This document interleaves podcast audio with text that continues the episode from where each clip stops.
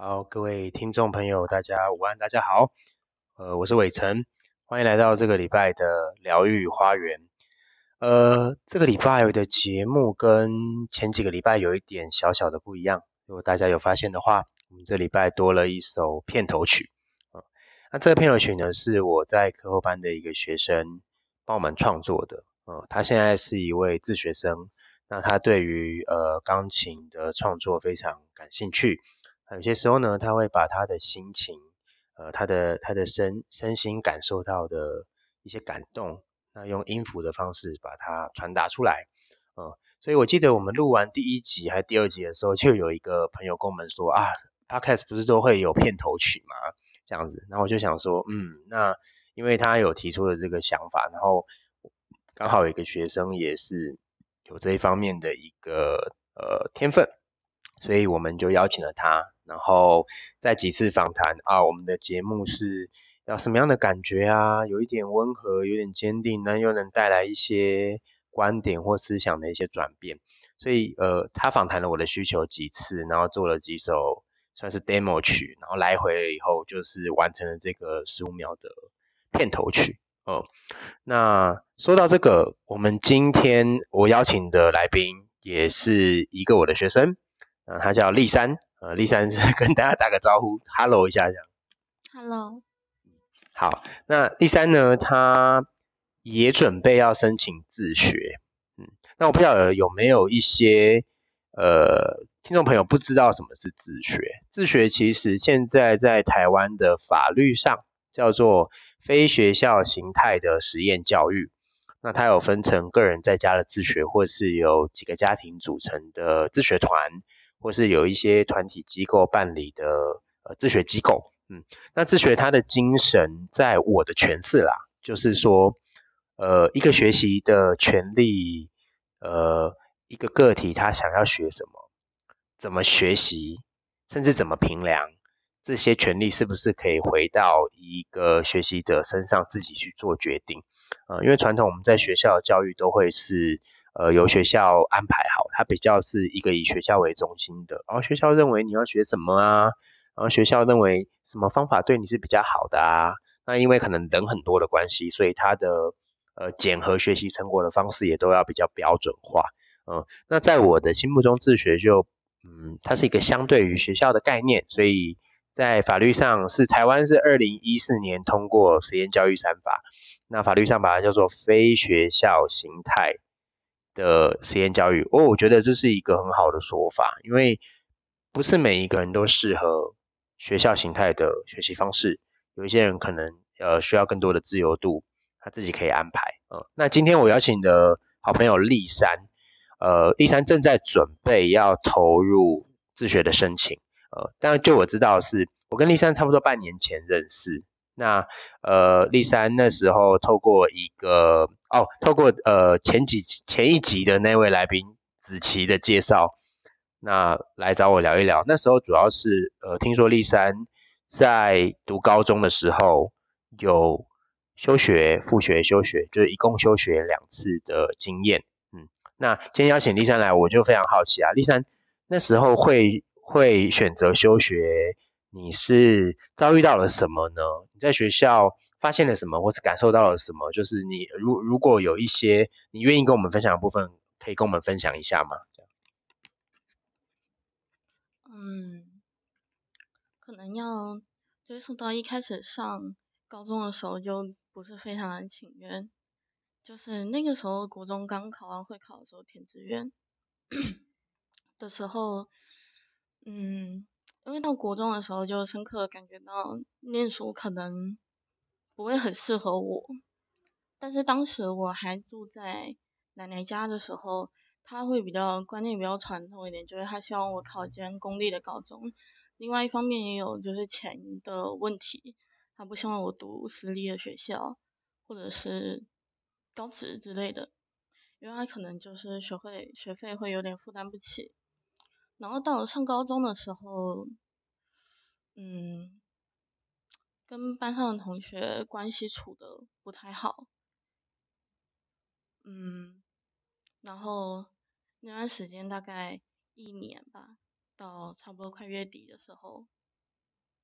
就是常常会这件事情是一直持续在，本来大概嗯不会一直接受到他们比较恶意的讯息，但是到后面有一次换位置的时候，就是他们很刚好就是一群人全部都坐在我的附近的时候，嗯，他们喜欢就是在我旁边，嗯，闲言碎语之类的，就是会讲一些嗯没有什么伤害性，但是会比较针对性的一些话。嗯，但是如果去跟别人说的话，他们又会觉得有点太小题大做，所以也不知道往哪边求助。而且当时班上在学期初的时候吧，有几个喜欢跑辅导室的女生，也会被他们私底下，嗯，窃窃私语之类的，听到的时候就挺不舒服的。所以到后面自己觉得很不开心的时候，也没有想过去辅导室。嗯。然后当就是那那个情况，那个位置持续了一个多月吧，他们一直在我旁边闲言碎语，到后面已经开始会，本来还算偷偷摸摸的说两句吧，到后面已经会直接在我面前喊着我的名字，然后说我怎么样怎么样的时候，比方体型啊各方面的事情的时候，我就会有一点，那个时候的精神其实有一点状态不太好，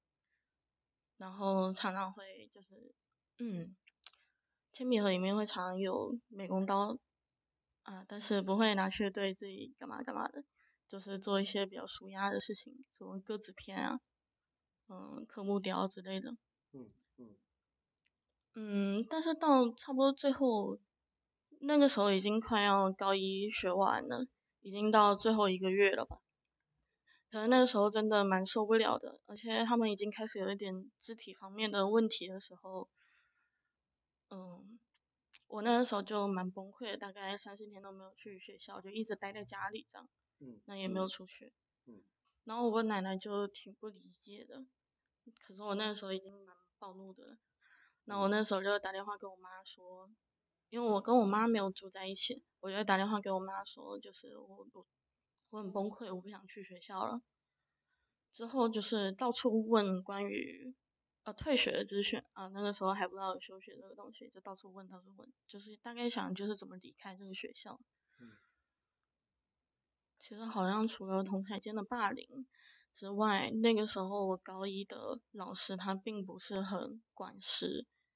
就是他可能一天都不会来班上几次，就几几个礼拜，然后也不太会来，有时候就是偶尔来的时候还会叫错同学的名字之类的，就是跟大家都不太熟。一直到我后来找他休学的时候，他都就是还挺诧异的，就是说，哎，不是成绩挺好的嘛，然后发生什么事了呀？啊，这些都是小事，就是没必要之类的。就其实也不知道怎么跟他解释，就是最后也拿到单子，就第一次休学就这样了。但是因为那个时候休学的月份大概是五月多吧，嗯。五月多的时候休学，其实离这学期结束就只有一个月，然后他们也会一直劝我，然后就是说，哎，反正就只有一个月了，为什么不念完呢？啊，念完之后就就分班了呀，就没必要。但是不管怎么样，分班好像都是会有跟他们在一起的可能，我就会觉得很恶心。嗯嗯，所以那个时候就休学，但是本来预计是休学一年嘛，结果刚好赶上下一年是新课纲，结果那个时候。我大概七月底的时候休学了，大概一个月多，两个月快两个月，他就嗯，快八月的时候教务处给我打了一通电话，大概就是说下学期新课纲，如果你坚持要休学到一年整再回来的话，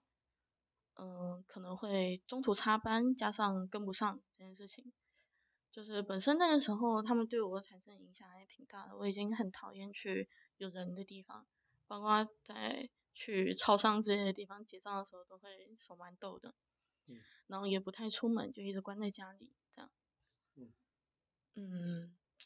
那个时候就挺害怕人多，然后他又说可能会中途插班，就是相当于他们都熟悉了一阵子，然后我是中途进去了，然后还要勉勉强强上个一个月之类的，嗯。这种感觉就让我压力蛮大，那还不如就是那个时候旁边人都说，那你不如现在就从头去，就跟他们认识是吧？或者哎，你现在就回去上课啊，就刚好赶上学期初的时候之类的，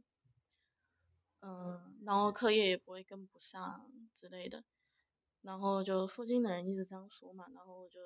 好像也没有什么自己的想法之类的，就好吧，那你们这样说，那我就去了。然后我就又复学了，在学期初的时候休息了大概两个月多，然后我就复学了。复学的时候，嗯，我觉得那个时候班上的同学都算就是都对我挺好的，就都是很和善的一群妹妹。嗯，但是有的时候就会觉得好像跟谁都融入不了，就是失去了跟别人交际的能力。就是在他们有的时候说话的时候，都会想蛮久，就是很怕，嗯，可能他们问我一个问题，会思考很多个答案，想哪一个他们比较不会觉得讨厌。就不希望他们对我产生讨厌的情绪，就到后面在班上变成了一个传统式的老好人，就大家都觉得你人很好，但是你没什么朋友，但是也没有结仇的人，就是平平无奇的在班上，嗯，就不知道怎么说那种感觉，大概还是有一点落寞，就是好像跟我想的学校生活不太一样，嗯，然后那个时候也会一直在自己身上找原因。但是已经很习惯是就是去那样子跟人家对谈，就是去预设人家的想法，然后去讲一些让别人觉得喜欢的东西。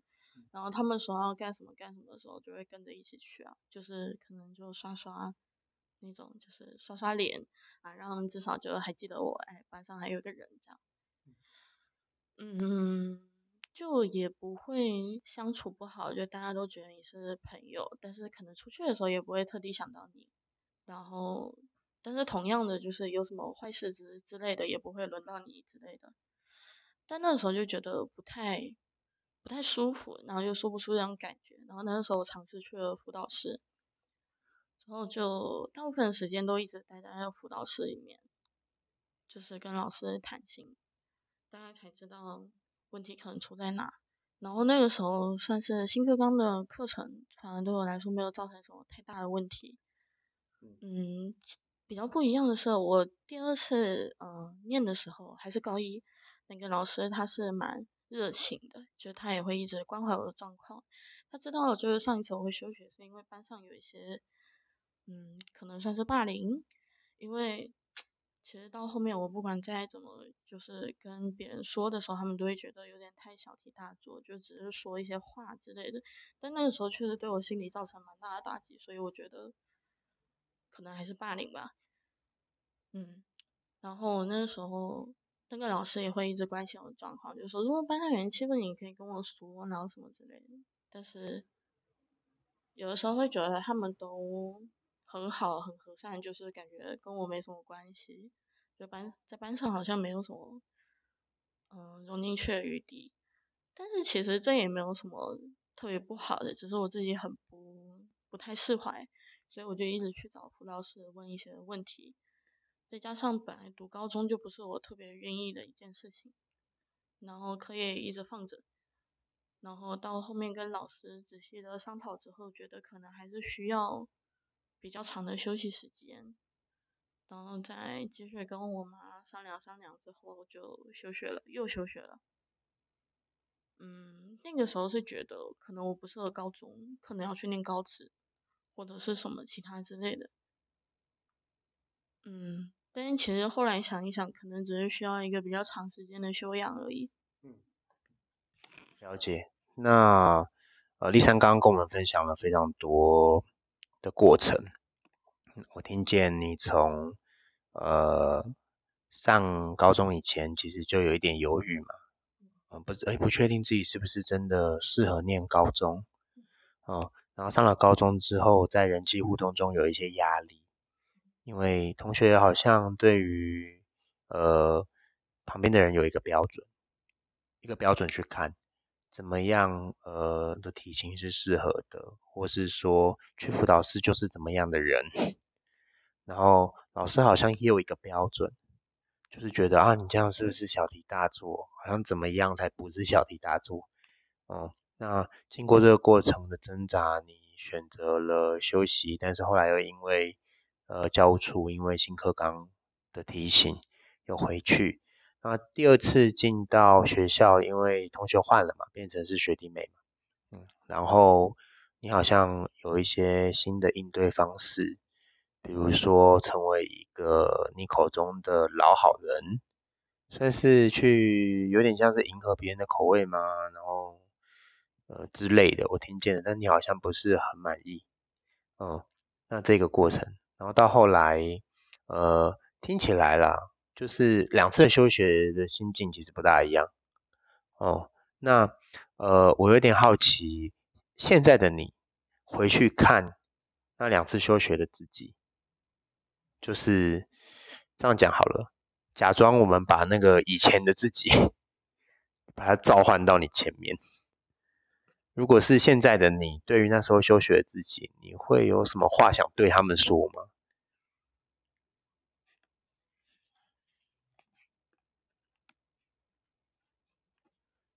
嗯，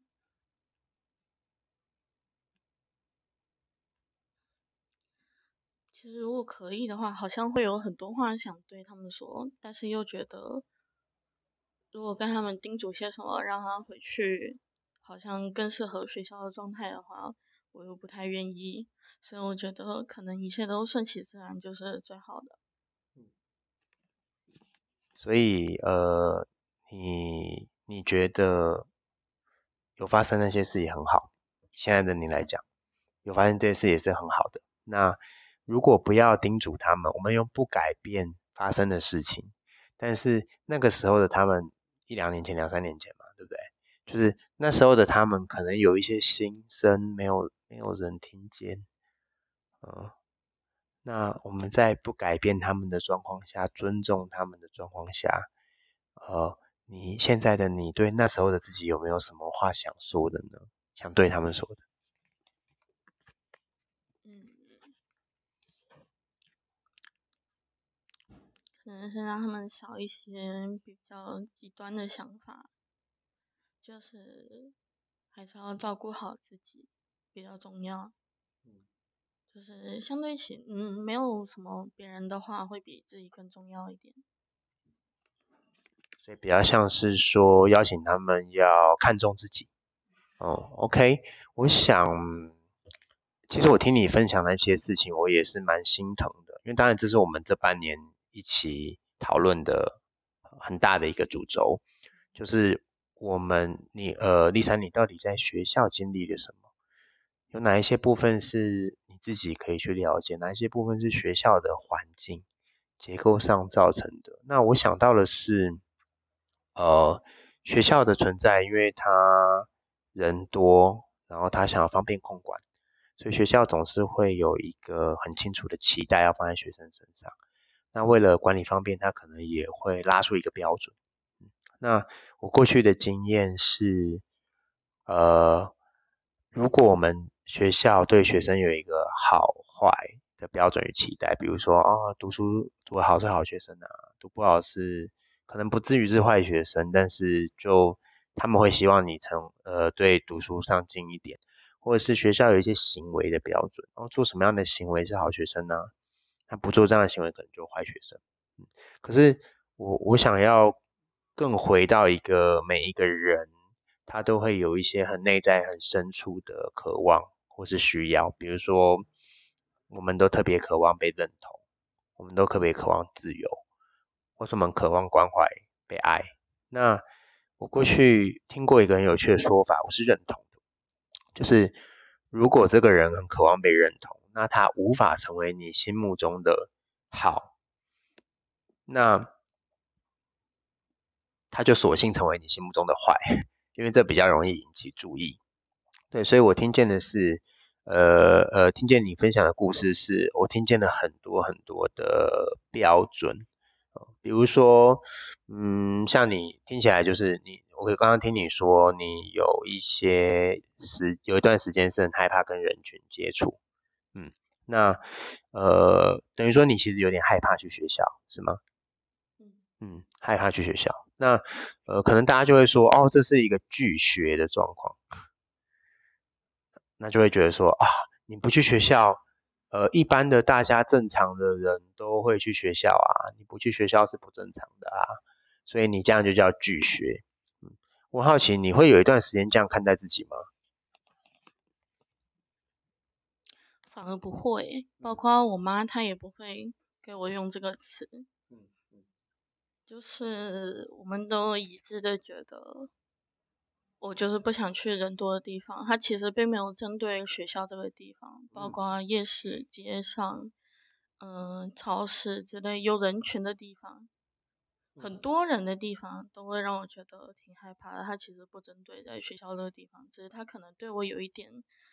就是他是这些事情的根源，我可能会对他有一些更重一点的感情。所以，我听起来你妈妈其实她有回到本职去了解你现在正在经历的是什么。哦，那学校老师呢？学校老师会怎么看待这件事？嗯。就是那个时候，其实我是常常不去学校。在我第二次复学的时候，那个时候因为我会更希望在外面静一静，那我就带着我的小画本啊，出去画图啊之类的，就是不去学校，就是旷了很多节啊，就是翘课。那个时候比较通俗的翘课，但是能请假的地方我都会请一请。但那个时候，有的时候翘了超过三天的话，教务处其实会发一张单子过来，还是学务处。然后就是会给班导看嘛，我说这次的班导他比较关心我的情况，然后他就会跟我说，就是就是问问我是不是在同学之间又发生了什么之类的事情，然后我说没有，其实我就是想找个地方静一静，后面我都是直接去辅导室，嗯，安安静静的去想一些之前的事情之类的。但那时候我老师他就跟我说：“那你要就是注意一下，就是因为三天的话他会记一张单子，那你至少三天来一次学校，三天来一次学校，就是就是至少不会被记单子，嗯，不会被怎么样怎么样。”他就是跟我妥协了蛮多，就在他跟我聊完之后，了解。其实我觉得你的你的状态我还蛮。蛮欣赏，也有一点好奇，就是说，刚刚听见你说，呃，不去学校的时候，你有去一些地方画画。那，呃，所以我我的话就喜欢用这个角度来探讨，就是说，有一些人他会说啊，你，呃，你不去学校是不好的，不正常。但我觉得你的状况其实蛮蛮幸运的，有一些老师他可能没有用这样的角度加在你身上，啊，那，呃，所以。如果我们用去学校是正常的来看这个问题，就会觉得，嗯，不去学校或是拒学，就这个词就会跑出来，拒学是一个问题。但是，呃，如果拒学不是一个问题，而是一个解决问题的方法，那这一个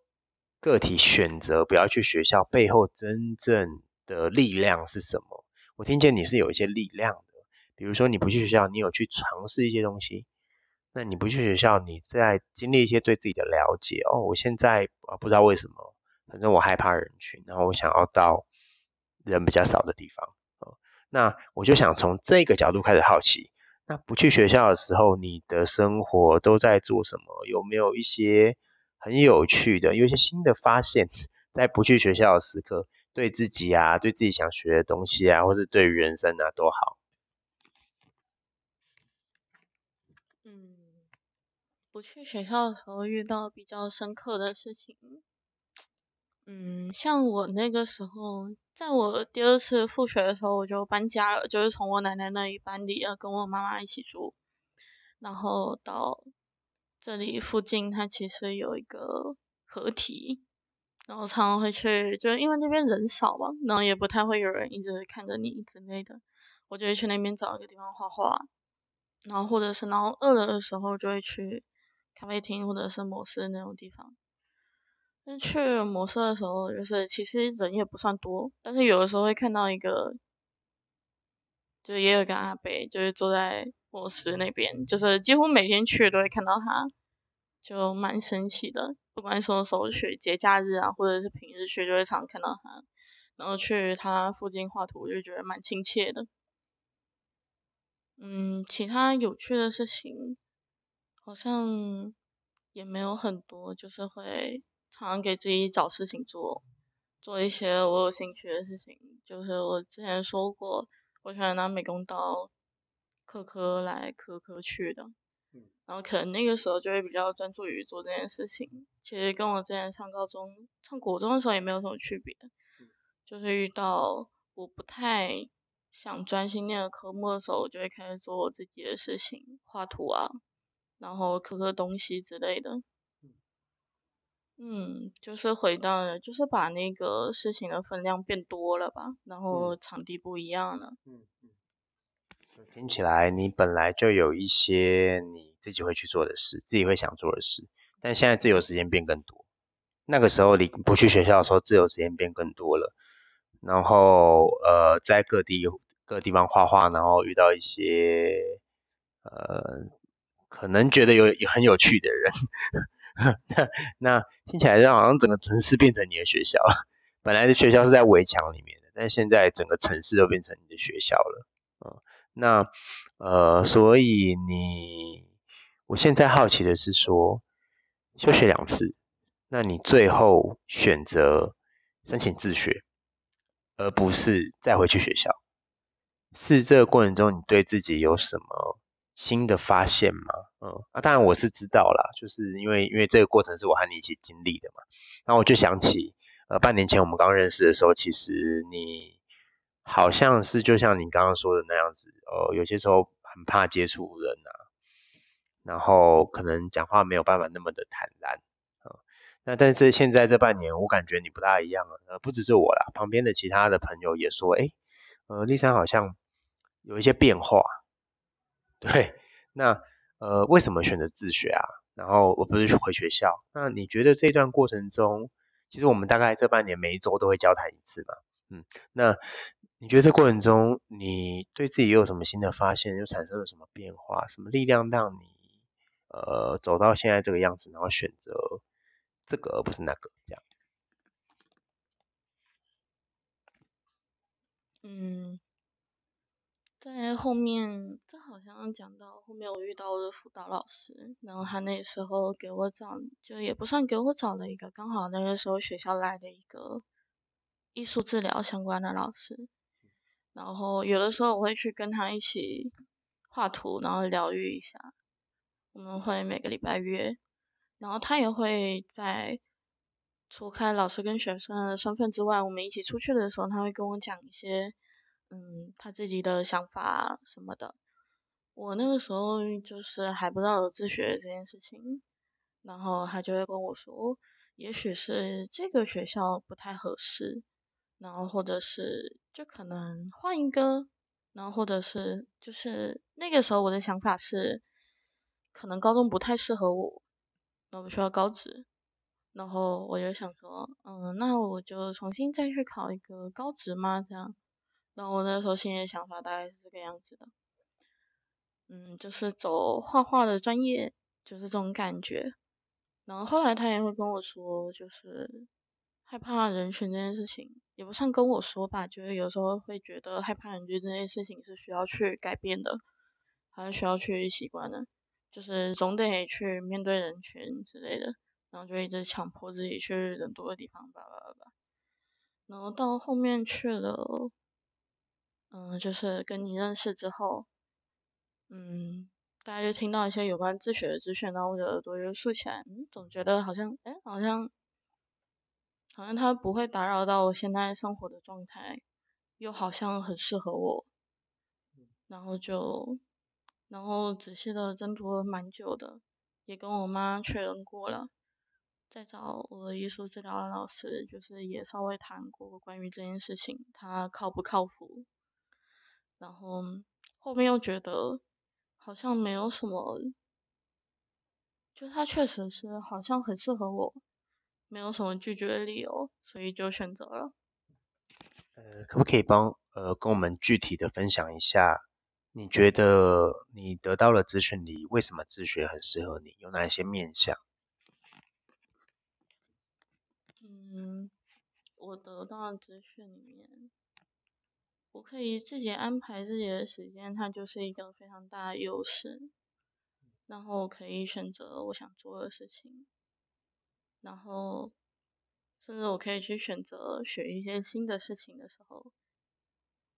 嗯，它对我来说吸引力就非常大了。就是比起在学校的时候，这样子的课程好像我会更喜欢，我自己安排，然后我去哪里，然后我做什么，然后我学什么，它会让我觉得更自由，自由一点。所以简单来说，就是他是真的是很自由的，然后他的课程是以自己的需求去安排的，嗯，所以就不一定要上什么国音数设置，而是可以因自己有感动、有兴趣的东西去安排，然后去找自己的学习方式。哦，那嗯，其实高中的自学，我我我也帮大家补充一下，高中的自学蛮好的，在台湾的高中自学是有经费补助的。只有高中，国中以下目前还没有。那高中是有一个学期大概两万多块，然后会随着你学习的主题稍微有一些变化。那回到立山，我想问，那对于人群有点害怕这件事，现在怎么样了？那你又怎么样重新看待这件事情？你现在觉得这是一个问题吗？还是怎么样？就是你现在的状态？我现在甚至都快忘记这件事情，就 是不知道从什么时候他突然就不见了。嗯，可能还是心态的问题。嗯，就是有一次我跟我艺术治疗老师出去的时候，那个时候在跟他出去的时候，我们提到可能过个几天我要跟刚认识的一个妹妹，然后出去，就是单独出去，然后就是要做一些东西，然后可是。我那个时候就很紧张，会一直跟老师说，我不知道该怎么去跟他聊天，而且我跟他很不熟。我在想我要找什么话题可以让我们不那么尴尬。然后他那时候就跟我说，其实有的时候沉默也是一门艺术，就是沉默它不是一种尴尬，就是当我觉得没有什么需要的话题的时候，也可以不说，然后话题它自然而然就会来。而且相对起我来说，那个妹妹她可能会更活泼一点，她比较会找话题，也不是说找话题，她比较会就是自己自顾自的讲起来。我好像也不需要多做些什么，就是从那一次她这样子跟我说，然后我也确实这么跟那个妹妹出去。我回去的时候，我跟她讲了很多，我觉得你说的对，然后我觉得我好像不需要太去苛求自己，说我一定要怎么样怎么样回答，然后让所有人都喜欢。然后到我把这个心态改变了之后，人群这件事情，他好像也就不怎么样了。嗯，所以我听起来你有一个很关键的改变是，以前你会觉得在别人面前一定要呈现什么样子，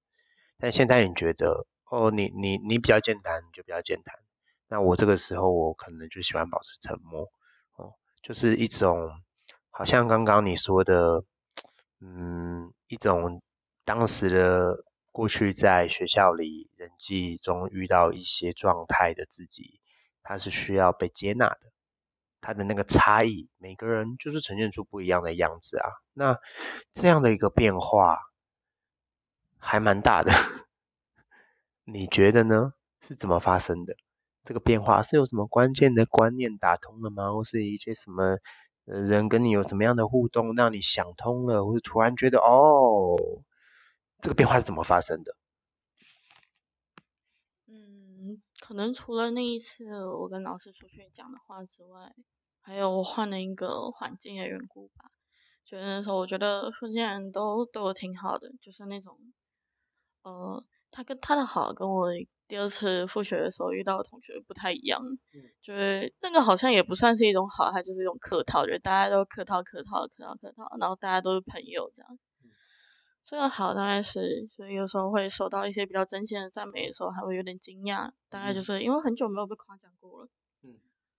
嗯，然后又交到了几个可以一起出去玩的朋友。嗯，然后就觉得很舒服。嗯，然后怎么样的？那好像就是听过他们的想法，偶尔他们也会夸奖我什么之类的。嗯，就会觉得好像，嗯。好像做自己就比较开心，然后又比较重要。就是我一边就是做老好人的话，然后呃，我那些第二次复学的朋友们，他们就是都觉得你挺好的，然后都怎么样怎么样。但是我不快乐，然后他们也没有很把我当就是很好的朋友，就也没有交到特别好的朋友。但我现在就嗯做自己很快乐，然后他们然后也交到一些比较好的朋友，然后也可以一起出去聊天什么的，嗯，就是相对来说会更开心，嗯，就是这样子的话就很好，就是一直待在这种环境的话就很舒服，嗯嗯，然后也会变得比较。不能说变得比较自我吧，就是会比较，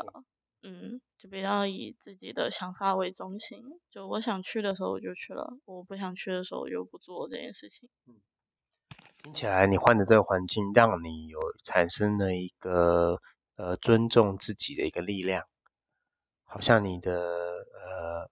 你这个人的独特性是可以在这里自在的展现。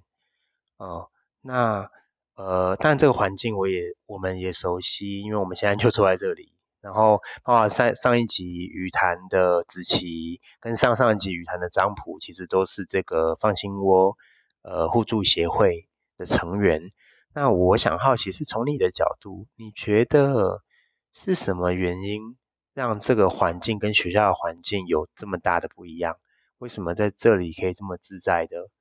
呃呃呃，接受到一些真诚的赞美，但是在在学校，嗯，你觉得有什么差异啊？这个环境跟学校的关键差异是什么，让你可以这么的安心？这样？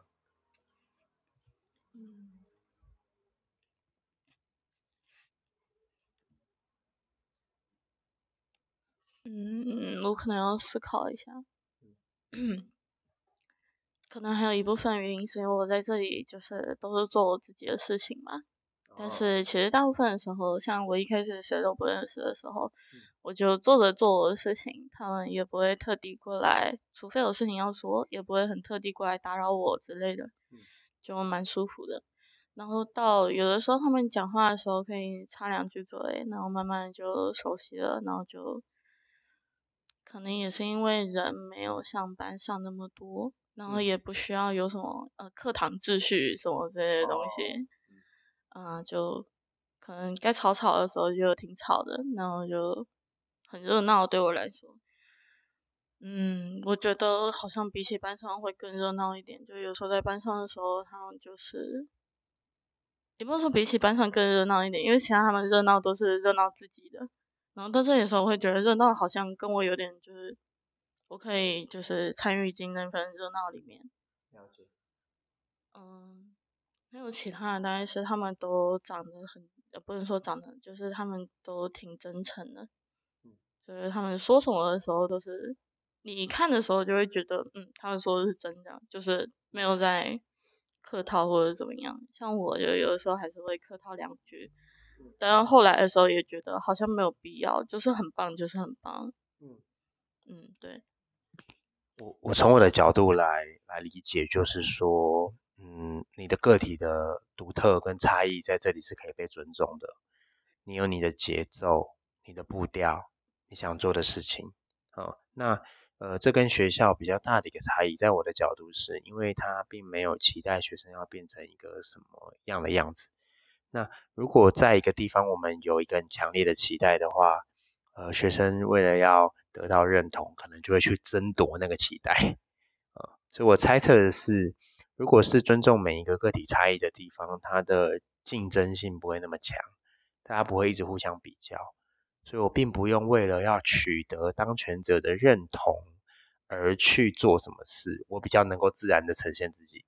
而不是说啊，我今天要做什么事符合这里的一个标准。对，那我自己的感觉是在这样的环境，我比较能够没有困难的去呈现真实的呈现我自己。甚至我可以把那些竞逐的目标都抛在脑后，我可以很真诚的去关怀我旁边的人。我自己觉得，哦，这可能是一个很有可能这个地方为什么这么安心的原因。嗯，你听完之后有什么看法吗？嗯，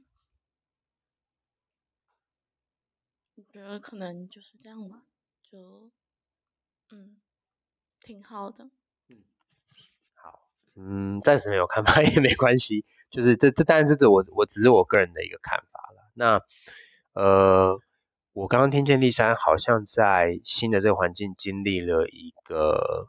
自我接纳的过程，我可以这样说吗？嗯，可以。那这个自我接纳的过程，如果有一个一个阶段，好像一本书它有一个章节。这个自我接纳的过程，如果有一个阶段，比如说第一个阶段怎么样，怎么样，怎么样，然后从一开始是没有办法接纳自己的，你你想得出来大大致上这个历程是什么样的一个层次吗？嗯，我想了一下，从我不能接纳自己的时候，大概是在我第一次，就是。第一次上高中的那一段时间，我会觉得，一开始会觉得他们都好坏，为什么要这样说我？然后后面我会觉得，他们好像说的有点对，就是好像是我的问题，好像都是我的问题，有点像被催眠那样。如果他们一直持续不断的在你耳边嗡嗡嗡的话，就有一点被催眠。那我就觉得我好像确实就是很糟糕，好像真的就是很坏。然后不啦啦，然后一直到我自己休息嘛，然后就是自己休息，然后也没有人开导或者怎么样，就是自己一个人闷头在那边想，就是只会越想越深，就很钻牛角尖，然后就是啊，真的是好糟糕，好废哦，然后好怎么样怎么样，然后休学完，身边也会有一些闲言碎语，然后就更惨烈了，嗯，然后一直到我第二次复学的时候，其实那个时候心态已经比较放平了。到，然后我那时候去辅导室，辅导老师也会一直跟我说一些，就是发现那些事情不是我的错啊，然后就是，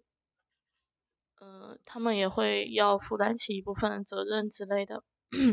反正就是让我先把错从自己身上挪开，